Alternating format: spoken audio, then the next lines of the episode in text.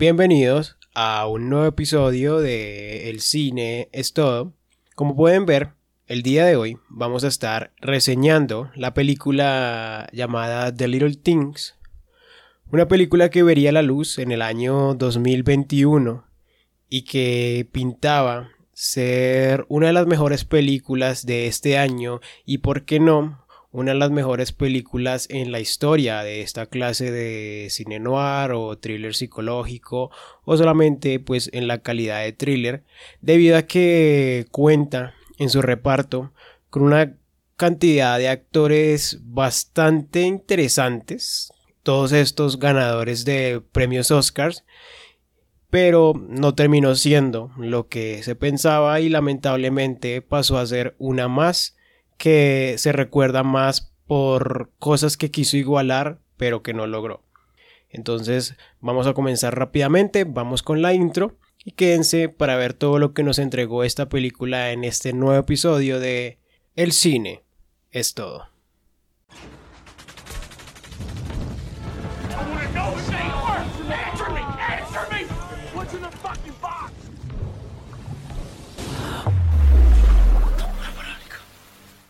Como ya se mencionaba, esta película vería la luz en el año 2021. Fue escrita y dirigida por el señor John Lee Hancock, que pues al ver su filmografía realmente no encontré gran cantidad de digamos películas que él hubiera dirigido o más bien sí pero no tan reconocidas la gran reconocida que encontré fue esta llamada The Founder que cuenta la historia de el creador de McDonald's y aquel que se hizo con el imperio completamente y demás que es una película bastante interesante pero como lo decía mm, creo que es la más resaltable aparte de esta que estamos reseñando el día de hoy del señor John Lee Hancock. Con una duración de 128 minutos es una película de género de crímenes, suspenso, cine policíaco o cine noir o directamente thriller o thriller psicológico como ya lo mencionaba en la introducción del episodio. El guion fue escrito también por el mismo John Lee Hancock, la música estuvo a cargo del excelentísimo Thomas Newman, la fotografía gracias a John Schwartzman y el montaje fue gracias a Robert Frazen. Tiene un reparto bastante destacable que está encabezado por Denzel Washington. Este actor le da vida al personaje llamado Dick. También tenemos a el señor Rami Malek que le da vida al detective llamado Jim Baxter y por último, tenemos a nuestro enemigo, o el enemigo en este caso de estos detectives, que vendría siendo el actor, el excelentísimo actor Jared Leto, que le daría vida al asesino llamado Albert Sparma. Eh, revisando un poco de la historia de esta película, me encontré con que el director la escribió en el año 1993 y desde entonces buscó a un director que se pudiera encargar de dirigirla. Él la tenía pensada para un director de la clase como Steven Spielberg o Clint Eastwood, que de hecho estuvo muy a punto de dirigirla, pero al final las cosas no se dieron. 28 años después, el director, pues John Lee Hancock, decidió hacerse cargo del proyecto para dar vida por fin a estos escritos que tenía desde el año 93. La película mm, nos sitúa en los años 90 y justo en la primera escena vemos a una chica que está manejando por una larga avenida, una larga carretera, supongo de estas que son conocidas en los Estados Unidos cuando van a pasar de algún condado a otro, y pues vemos que esta chica estaba muy tranquila cuando de repente empieza a ser embestida y perseguida por un maníaco al volante. Este finalmente la hace bajar y ella empieza a correr por su vida en esta soledad o en esta sola carretera o avenida en la que se encontraba. Inclusive vemos que ella encuentra una tienda la cual está completamente vacía por lo que ella debe seguir corriendo por su vida mientras que este loco eh, la persigue buscando pues atraparla evidentemente. Mientras esto ocurre y mientras ella sigue corriendo y corriendo, justo pasa un camionero y la chica afortunadamente es salvada de este personaje extraño que aún no vemos que la estaba persiguiendo. Cuando esto finalmente termina, nos introducen a nuestro primer personaje, que es Denzel Washington, mejor conocido como Dake en esta película. Luego de esto, también nos introducen a nuestro otro detective que es interpretado por Rami Malek, que en este caso hace el papel de Baxter. Aquí nos dejan ver que el personaje Dake es un detective bastante, digamos, antiguo que tiene una obsesión. Es un personaje marcado por un evento traumático que tuvo en el pasado debido a su trabajo. Él tiene una obsesión que está basada en un caso que él nunca resolvió. Debido a esto se convirtió en una persona completamente distinta que perdió su vida, perdió a su esposa, perdió a sus amigos, perdió a su familia, renunció a su trabajo y, finalmente vive solo en un hotel de mala muerte.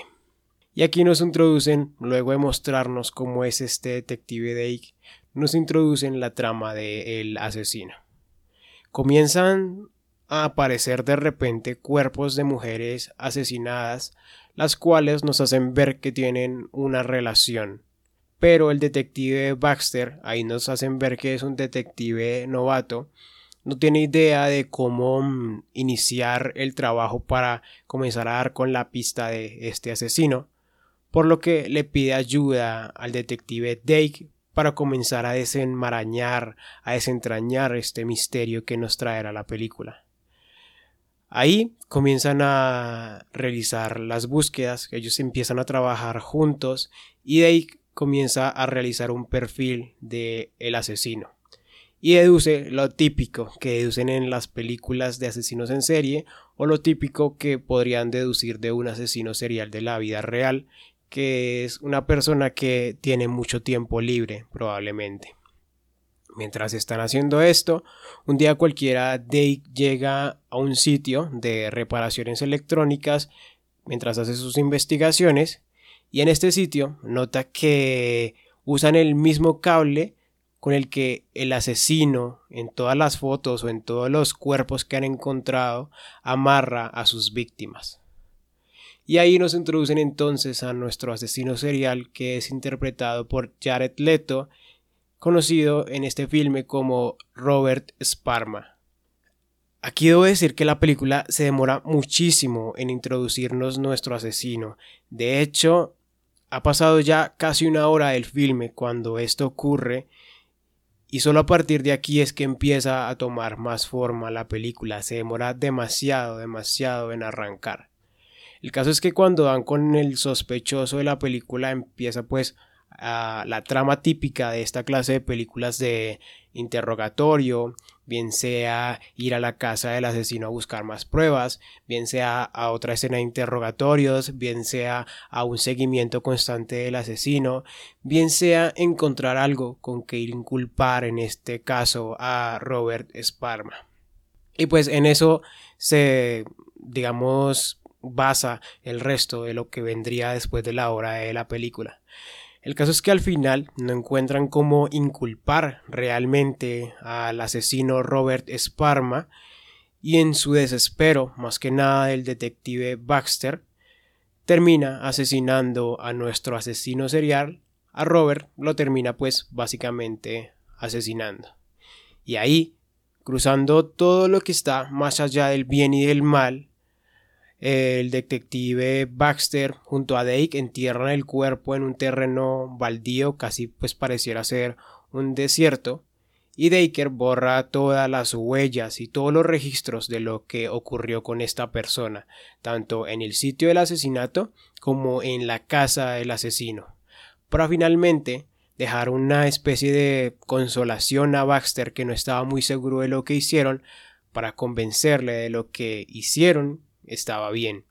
Y pues lo hace con un objeto que aquí en Colombia se le conoce como hebilla, que es algo que usan las mujeres para el cabello. El caso es que en un asesinato del pasado, una de las víctimas tenía una hebilla roja. Y él, en este caso Dake, para exculpar a Baxter o para quitarle el peso que estaba teniendo, compra una villa de esta misma clase en una tienda y se la hace llegar a Baxter para que él entienda de alguna manera de que en serio se trataba del asesino que estaban buscando,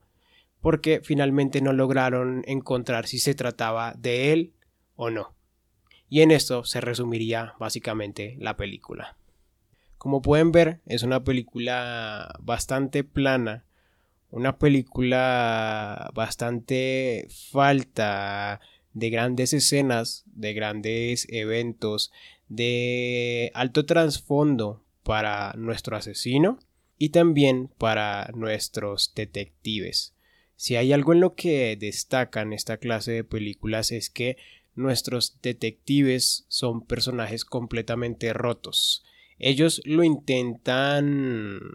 hacer ver con Denzel Washington, nuestro detective traumado, pero no lo llevan mucho más allá. Simplemente nos dicen que él está mal por esto, o sea, por ese caso que no resolvieron, pero no lo exploran mucho más allá, no exploran cosas que él haya intentado en el pasado, simplemente no lo cuentan y a partir de ahí dejan que se desarrolle y no explotan esto que pudieron hacer. Asimismo, con nuestro detective novato, es un personaje diría que bastante plano, no, no explotan la actuación que deberían haber explotado de Rami Malek, lo que me lleva a nuestro asesino. Es un asesino que eh, Jared Leto sin duda destaca casi en cualquier papel que hace, pero en esta película, si bien brilla, eh, no brilla lo que debería ser la clase de asesino que nos están intentando eh, mostrar. Y es aquí donde está fallando la película, sin lugar a dudas, lo que nos lleva a la puesta en escena.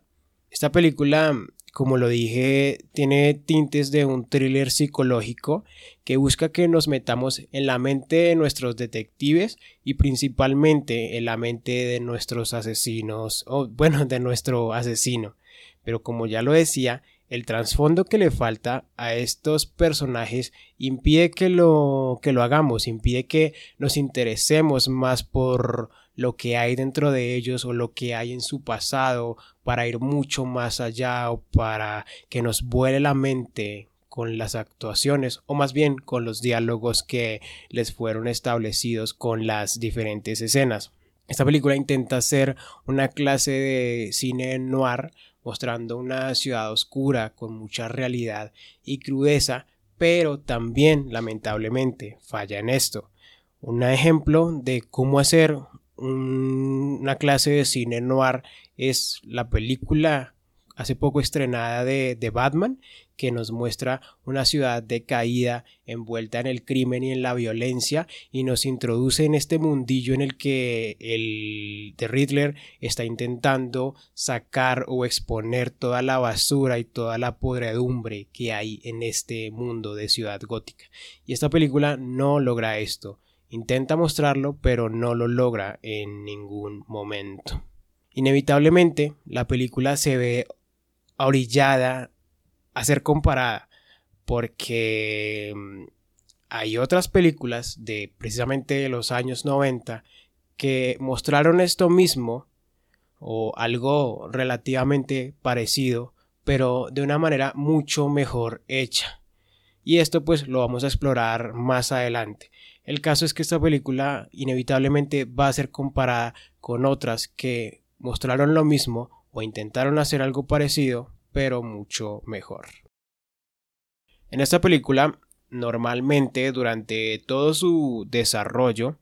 vamos a encontrar que usan o bien sea planos medios acercándose a primeros planos o directamente planos generales.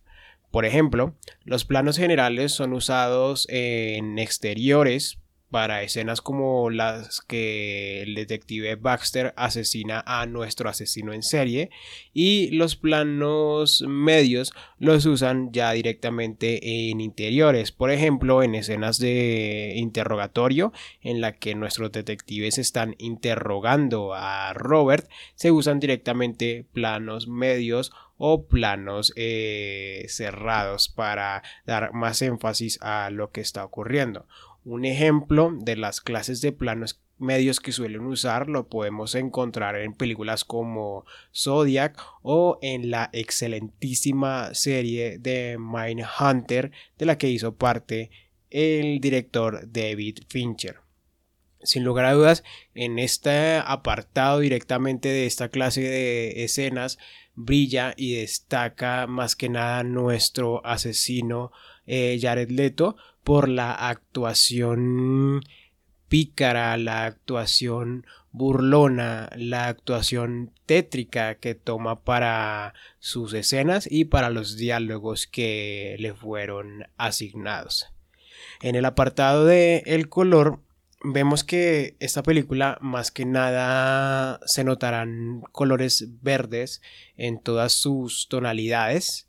Recordemos que el verde en el mundo del cine tiene muchas variaciones, pero más que nada nos quiere hablar de la enfermedad. Y esto se resalta más que nada cuando está nuestro detective Dake, interpretado por Denzel Washington, queriéndonos mostrar que él tiene una enfermedad en su ser, que es la obsesión por la que está atravesando desde que perdió todo por este asesinato o por este caso sin resolver. También es común que en la película encontremos el color eh, morado que en el cine se suele usar para mostrarnos algo sobrenatural que está ligado al mundo de lo fantástico o de la ilusión o directamente de lo místico. Y pues como ya lo dije, la música que estuvo a cargo de Thomas Newman, es uno de los apartados más destacables de este filme porque siempre que lo hace Thomas Newman brilla sea la película que sea porque es un excelentísimo mm, encargado del mundo de la música en las películas. Lo que nos lleva entonces finalmente a lo que nos dejó esta película de The Little Things.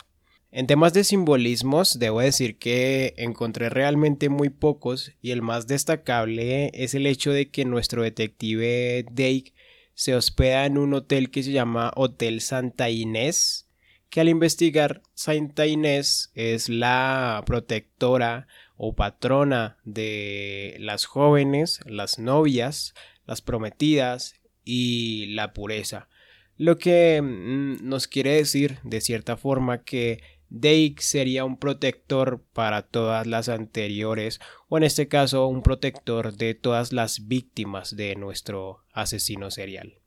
Como lo decía también, en la década de los 90, las películas de misterio y suspenso salieron por montones. Podemos mencionar algunas como lo serían El coleccionista de huesos, Copland, Copycat, The Game, Seven, y otras. Todas estas y muchas otras intentando ser la semejanza o ser la que supere finalmente Seven. Todas como un thriller policíaco, todas con una clase de cine oscuro, todas con una clase de cine bastante atrapante, pero que realmente ninguna le llegó ni a los tobillos a Seven porque es una película de culto que supongo yo jamás será superada y ese es el error que cometieron muchas de estas y ese es el error que comete en este caso The Little Things de querer igualarse y querer superar esta joya del mundo del cine como lo sería Seven. Y es que si lo vemos de cerca, The Little Things tiene casi la misma estructura narrativa de Seven e inclusive nuestros personajes principales se asemejan a los personajes de, de Seven. Por ejemplo, es un policía que va de salida, que sería nuestro personaje Dake o Denzel Washington, un policía novato que sería interpretado por Rami Malek, eh, nuestro detective Baxter, que quienes al inicio se caen mal uno porque tiene mucha experiencia y el otro porque es novato, pero por las eventualidades de la película o lo que ocurre en nuestra historia, deben aprender a trabajar juntos.